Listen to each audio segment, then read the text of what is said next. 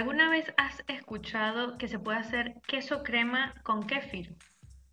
¿O habrás visto en el supermercado algún queso crema de untar tradicional que ponga enriquecido con kéfir, por ejemplo? Bueno, esta fue la chispa que encendió uno de los nuevos descubrimientos que he hecho en estos últimos meses desde que utilizo el kéfir. Y pues en este episodio te voy a contar estas nuevas cosas que he descubierto que se puede hacer con él, como por ejemplo esto que te he contado, el queso crema de kéfir. O por ejemplo que el suero de kéfir te puede servir para dejar remojando granos, legumbres que generalmente sientan muy mal y hacer que sean más digestivos. En fin, esto es un pozo sin fondo, lo que las maravillas que tiene el kefir. Y desde hace un año que lo empecé a usar, sigo tan enamorada como el primer día. Y por eso te lo quiero contar, para que tú también empieces a usarlo y a descubrir los beneficios maravillosos que tiene para la digestión, entre otras cosas.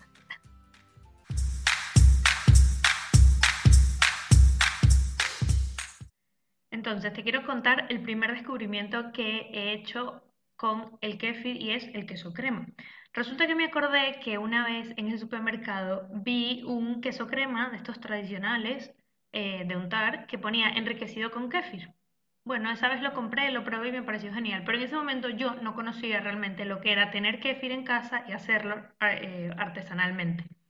Y si no sabes cómo se hace esto, ni no tienes ni idea qué rayos es el kéfir, pues te invito a que vayas a este episodio que grabé en la temporada pasada donde te lo cuento, ¿vale? Entonces, si ya sabes lo que es el kéfir, pensarás, ¿cómo es que se puede hacer queso crema con kéfir? Pues sí se puede. Y es bastante sencillo, la verdad, porque cuando busqué la receta, dije, no me puedo creer que sea tan fácil. De verdad que esto quedará bien. Me puse un poco como a dudar, ¿no? Pues bueno, sí, la busqué eh, y es básicamente que una vez que tienes colado una buena cantidad de kéfir, imagínate que si lo tienes en un tarro de estos tipos de galletas, ¿no? De, vidrio, ¿no? Con su, con su tapa, eh, y ya tienes más o menos esa cantidad colada, quiero decir, ya lista como para consumir, luego lo que vas a hacer es que esto lo vas a colocar en una tela, preferiblemente de gasa o de algodón, donde vas a, bueno, depositar toda esta cantidad. Y luego esto pues lo vas como a apretujar un poco y lo vas a poner sobre un colador y abajo le vas a poner un recipiente em, para que justamente pueda em, retener pues ese líquido, ese suero que va a ir soltando el kéfir mientras está ahí. Y simplemente pues lo dejas en la nevera de 12 a 24 horas para que justamente vaya soltando ese líquido y arriba lo que te va a ir quedando es esa pasta o esa crema de untar. Eh, recomiendan ir como estrujando un poco la tela, ¿no? De vez en cuando, o sea, en, ese tiempo, ¿no? Entre las 12 y 24 horas, dependiendo cuánto tiempo lo dejes.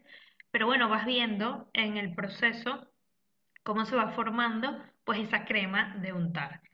Bueno, la verdad es que está deliciosa, deliciosa. Es como un queso crema, tal cual como se lo están imaginando, tal cual como el tradicional que uno compra en el supermercado, eh, pero mucho mejor porque es 100% probiótico, es que es 100% kéfir. Cuando digo queso, crema de kéfir, no se crean que esto luego está mezclado con, con queso, no, o sea, es 100% kéfir. Em, ¿Y cómo se usa luego? Pues exactamente como un queso crema.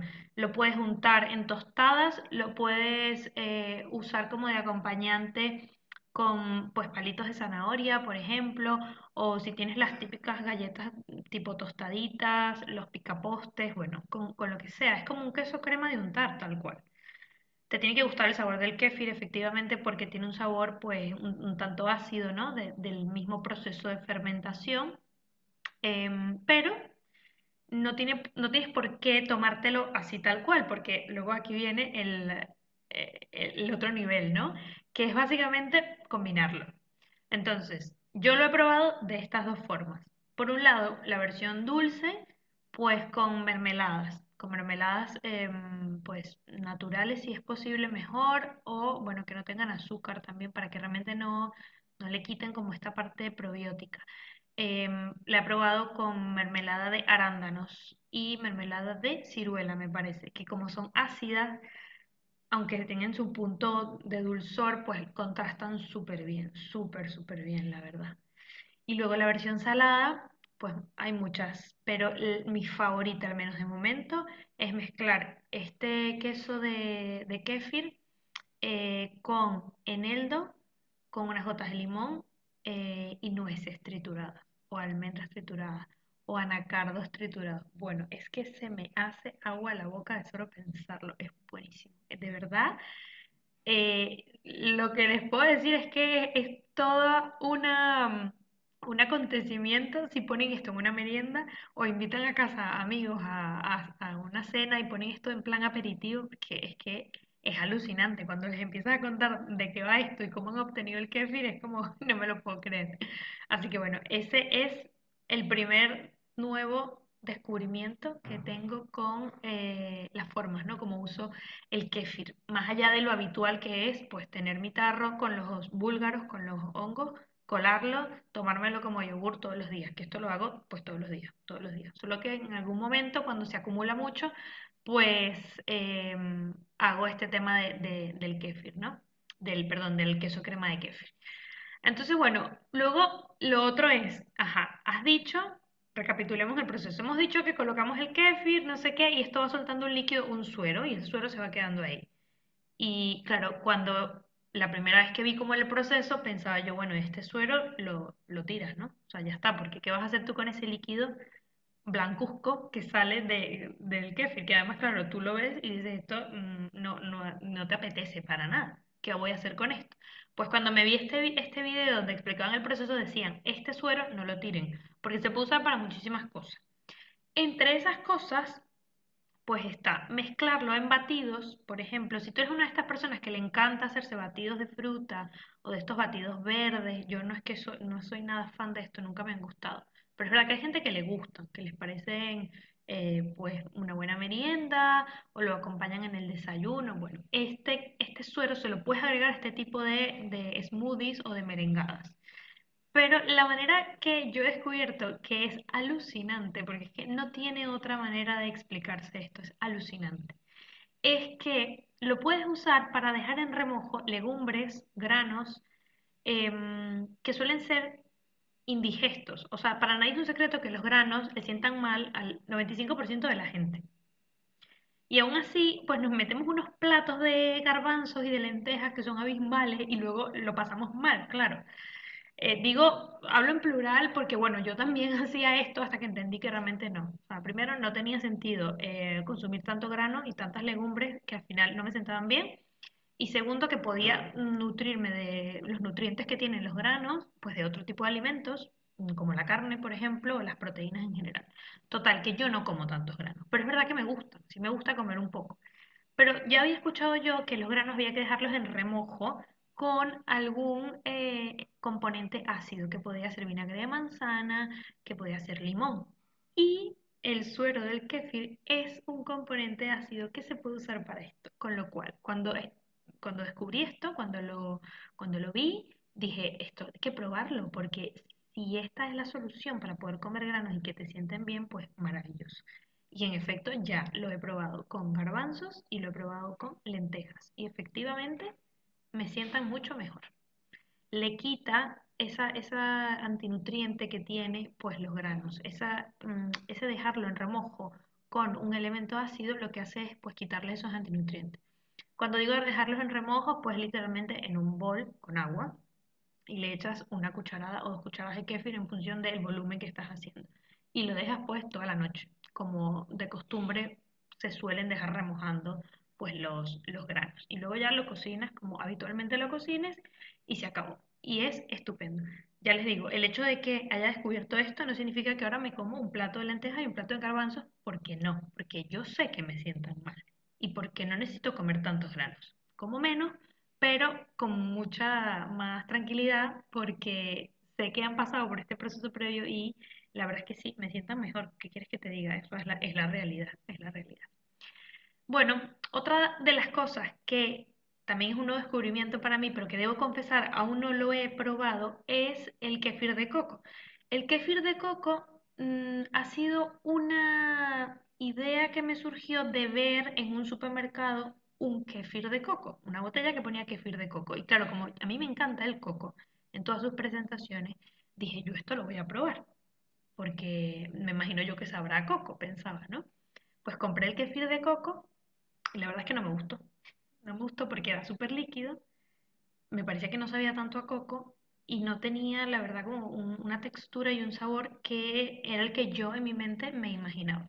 Como yo uso kefir eh, habitualmente, o sea, quiero decir, me lo tomo como si fuera un yogurt y lo hago en casa, sé realmente la textura que tiene, el sabor, sé cómo controlar si quiero que quede más espeso, menos espeso. Entonces, claro, al, comprar este, realmente no eh, satisfizo mis necesidades ni mis apetencias con el tema del, del kefir de coco. Entonces dije, bueno, ya está, esto tiene que poder hacerse en casa, porque si lo comercializan y me sabe horrible, pues yo que tengo un super kefir, mm, porque lo hago artesanal y queda buenísimo, seguro que lo puedo hacer. Y en efecto sí se puede hacer y es súper fácil.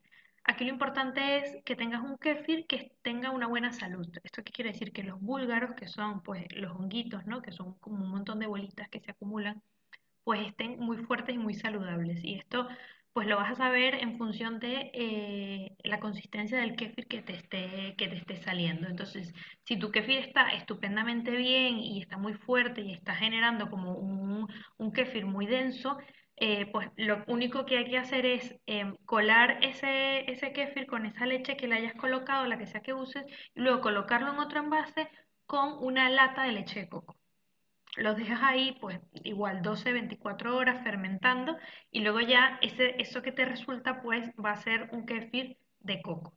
Ya les digo, yo no lo he probado todavía, no por nada, sino porque realmente se me ha olvidado comprar la dichosa lata de, leche de coco, em, pero no es más que esto. Efectivamente, como al final tengan en cuenta que el kéfir para alimentarse necesita de lactosa, con lo cual tiene que ser leche de animal, básicamente, leche de vaca, leche de cabra, como la que uso yo, leche de oveja. Entonces no es que podemos tener el kéfir en leche de coco eh, pues eternamente, porque se van a morir. Esto es para que lo hagas una vez y luego ya lo vuelvas a colar y continúes el proceso de normal con tu leche habitual. ¿ok? Pero bueno, me parece que es un como una de estas cositas como muy gastronómicas, gourmet, que suena estupendísimo. La verdad es que tengo que hacerlo porque me parece genial eh, la idea. ¿Y por qué paso? Paso 100% de comprarlo porque sabe horrible, ya les digo, sabe horrible. Bueno, el cuarto descubrimiento que les quiero contar es el de los aderezos para carnes o ensaladas. Y es que con el kéfir como tiene esta consistencia bastante densa, pueden hacer salsas y pueden hacer salsas pues para un montón de comidas.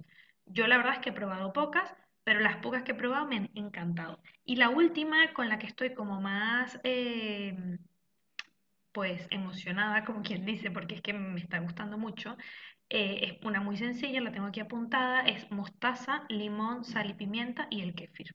Y hacen la cantidad que necesiten según lo que se van a comer, o sea, es que esto es un poco al ojo. Yo creo que, que vi como que la receta eran dos cucharadas de mostaza, unas gotas de limón, pero bueno, esto al final es que es como todo. O sea, la cocina hay que ir probando lo que uno hace, entonces pruébalo y ya está. Y según lo que vayas viendo, pues haces más o haces menos cantidad. Eh, pero bueno, esto lo he usado para carnes, lo he usado eh, con chuletas de pavo también y en ensaladas. Pero bueno, hay una infinidad de aderezos y de salsas con kefir. Y volvemos a lo mismo, ¿Cuál es el, lo genial de hacer un aderezo con kefir? Me podrías estarte tú preguntando. Pues que es probiótico y al final, como los probióticos no vienen tan bien, cuanto más probiótico podamos consumir, mejor. Entonces, si tú me dices que el filete que me voy a comer le puedo poner un poquito de salsa probiótica, pues yo adelante, por supuesto, maravilloso. Así que bueno, esa es la cuarta forma de, em, bueno, de estos descubrimientos que he hecho con el kefir. Ahora, te quiero contar algunos detallitos de cosas que he aprendido desde hace un año, cuando empecé con esto, hasta ahora, que mm, me, han hecho mejorar la calidad del kéfir. Porque es verdad que cuando empecé, pues, bueno, me quedaba bien, pero ahora me queda mejor. Pero nada, simplemente porque he metido la pata y porque he probado cosas y he visto qué cosas funcionan. Así que, bueno, te voy a contar ahora estos detalles que he mejorado en el cultivo del kéfir.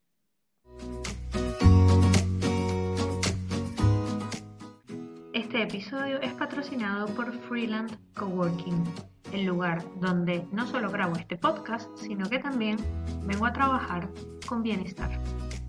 Vale, lo primero que te quiero contar es que mm, yo habitualmente estaba usando leche de cabra de, de Brick, ¿no? De la que compras en el supermercado. Em, creo que esta de hecho pone semidesnatada, que yo no es que quiera que sea semidesnatada, pero es la que se me hace más fácil conseguir y es la que uso. ¿Qué pasa? Que cuando tú comparas hacer el kéfir con leche de cabra eh, y con leche de vaca, con la leche de vaca queda mucho más espeso. Y esto tiene una razón sencilla y es que básicamente la leche de vaca tiene más lactosa. Como yo soy un poco intolerante a la lactosa, por no decir bastante, yo no uso leche de vaca en prácticamente nada en mi vida. O sea, salvo cuando me voy a tomar un café y no hay otra leche, me la tomo. Pero realmente no tomo leche de vaca para casi nada porque no me sienta bien. Y por eso tomo leche de cabra. Es verdad que la leche de vaca fermentada, o sea, en el kéfir, baja muchísimo la lactosa, con lo cual tampoco tiene por qué sentarte mal. Y también lo he comprobado. A veces he tomado kéfir de leche de, de vaca y me va bien. ¿Por qué? Pues porque en este proceso de fermentación esa lactosa, ese azúcar de la leche de vaca se disminuye muchísimo y al, ser eh, un alimento fermentado, pues luego es mucho más fácil de digerir. Entonces, no, realmente no es que me siente mal, pero bueno, como uso leche de cabra, porque esto lo uso para hacerme una tortilla, para las panquecas, para el café, o sea, es que lo uso en todo, pues esa es la que uso. Bueno, hubo un día que por azar llegó a mi casa una leche fresca de oveja. Y yo dije, mm, ¿qué voy a hacer con esto? esto fue lo primero que pensé, ¿qué voy a hacer yo con esto? Y se me ocurrió, pues, usarlo en el kéfir.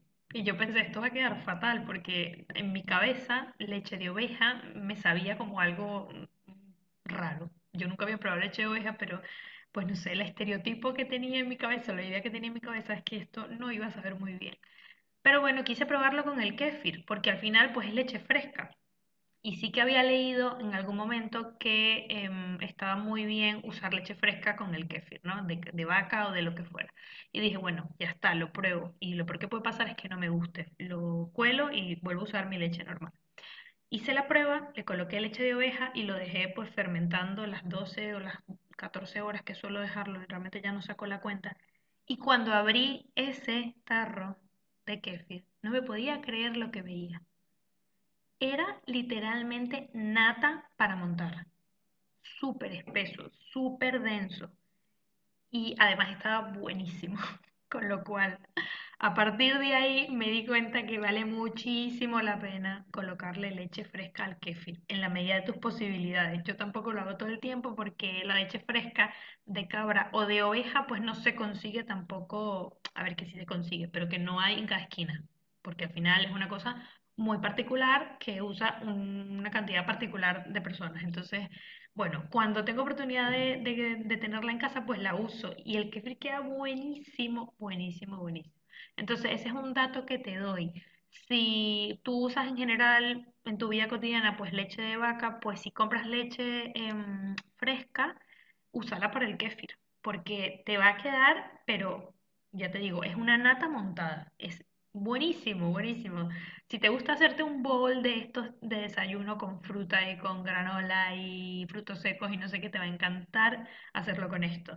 Em, o si te gustan las típicas meriendas con yogur, pues también. Es que, bueno, está buenísimo. Ese es como el de las mejores cosas que he hecho para mejorar, valga la redundancia, eh, la calidad del kefir que ahora hago desde hace pues un año. Y bueno, Podríamos terminar aquí, pero simplemente por darles algunos detalles que también investigando o viendo, mejor dicho, nuevas investigaciones sobre el kéfir, me he encontrado con que, bueno, el kéfir, a ver, tiene muchísimos beneficios.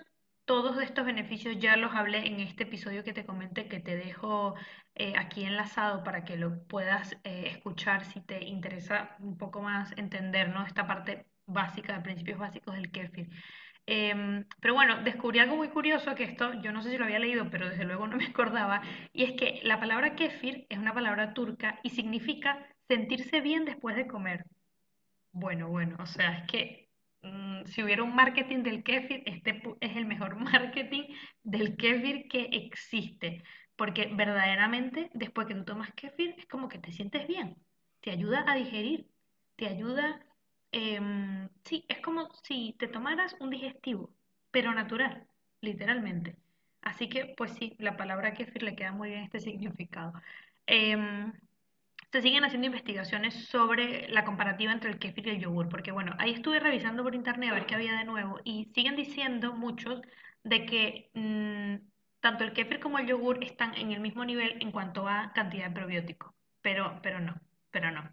Cada vez hay más investigaciones que avalan que realmente el kefir tiene más cepas, bacterias y levaduras y por lo tanto es más probiótico. Y yo creo firmemente que es así porque realmente el yogur, y mucho menos el yogur súper industrializado, que es el que más se consigue en los supermercados, no tiene nada que ver, nada que ver con un buen kefir. Y más si lo haces en casa, que es que además es, que es más barato, o sea, así mismo te lo digo, más que irte a comprar el kefir todos los días en el supermercado, que yo también lo hacía, créeme que cuando lo empiezas a hacer en tu casa y simplemente coges la rutina de cambiar la leche pues cada 12 horas y colarlo y tomarlo y colarlo y tomarlo o guardarlo en la nevera, pues es que luego no, no te genera ningún tipo de sobre esfuerzo hacerlo, para nada. Creo que más esfuerzo genera tener que ir al supermercado a comprarlo, honestamente. Em, bueno, otras cosas también que, leí em, es que también hay nuevas investigaciones que hablan sobre cómo el kefir eh, pues, es también capaz de inhibir el crecimiento de ciertas bacterias eh, o enfermedades estomacales como el conocidísimo Helicobacter pylori. Eso también me resultó interesante. Todas estas son investigaciones que les dejaré enlazadas también para que vayan a verlas y en todas van a encontrar también que bueno, que mm, se siguen haciendo eh, pues estudios, que nada es conclusivo al 100%, pero bueno, se van descubriendo cosas interesantes sobre este, este alimento. Entonces bueno, la verdad es que yo no necesito que me convenzan, yo lo sigo usando, eh, yo me siento como una discípula del kéfir porque a todo el que veo por ahí le cuento el kéfir, sobre todo si tiene problemas estomacales. También, este, como es muy fácil compartirlos, es decir, colocar un, un, poco de, las, de los búlgaros, esto de, de los hongos, pues en un envase con leche y dárselo a alguien para que lo empiece a cultivar, también lo hago, sabes que me encanta, de verdad, me encanta eh, mostrarle a la gente el mundo del kéfir y que se enamoren de, del kéfir porque es maravilloso. Y mm, nada, simplemente por decir un todo mal con el tema de los probióticos, porque es que lo sigo viendo, es, bueno, como el marketing se aprovecha de la etiqueta probiótico para ponerle esto a los productos. Y de repente te encuentras desde em, yogur hasta una cantidad de cosas que pone enriquecido con probióticos o enriquecido con no sé qué. Y cuando vas a leer la etiqueta, aquello de enriquecido no tiene nada. O sea, la manera de darte cuenta de que una cosa que te venden como probiótica no es realmente probiótica es ir a la etiqueta y ver la cantidad del supuesto probiótico que tiene. Y ahí te darás cuenta que no, que no, que es más barato, más fácil y más eh, nutritivo y mejor tener el kefir en casa y hacerlo tú mismo, de la manera tradicional. Así que bueno, ahí se los dejo. Coméntame si algo de esto te llamó la atención, si no tenías ni idea de que esto se podía hacer con el kefir y si lo estás empezando a usar, si lo estás empezando a tomar, dime todo, dime si te gusta, si no te gusta, si te pareció horrible, dímelo, dímelo porque me encanta hablar de esto y porque se me ocurren un montón de maneras y de opciones en que incluso lo puedes empezar a consumir, aunque no te guste mucho el sabor, para que te vayas habituando poco a poco, porque eso también tiene que ver con una cosa llamada em, la curva del azúcar, no, no se llama así, ahora se me acaba de olvidar el nombre, claro. Voy a quedar fatal ahora porque quería decirlo y ahora no me sale. Eh, pero bueno, es básicamente, el, ya me acuerdo, el umbral. El umbral de azúcar. En general tenemos el umbral del azúcar muy alto. Entonces, cuando probamos algo que no tiene azúcar añadida, nos parece amargo. Es normal, yo pasé por ahí, esto va poco a poco, pero sí es posible mejorarlo hasta que llegue un punto en que puedes sentir el dulzor natural de frutas, mm, verduras, incluso como el boniato. Bueno, ¿es una verdura o un tubérculo? Bueno, en fin, que no me lío más. Esto es un tema que puedo hablar en otro episodio porque sí que es importante hablar de esto, de cómo tenemos el paladar tan dulce que realmente probamos cosas como el kefir y nos parecen horriblemente amargas o ácidas y no es que sea realmente amargo o ácido, sino que tenemos un umbral del dulzor demasiado alto que hay que empezar a bajar poco a poco. Bueno, te espero en otro episodio. Eh, coméntame qué tal te ha parecido todo el, asunto del kefir y espero que te sirva mucho.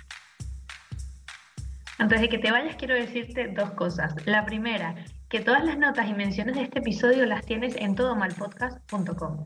La segunda, que si aún no estás suscrito al canal de YouTube, pues déjame decirte que todo mal, porque al darle clic al botón de suscribirte y a la campanita recibirás siempre una notificación cuando haya episodio nuevo.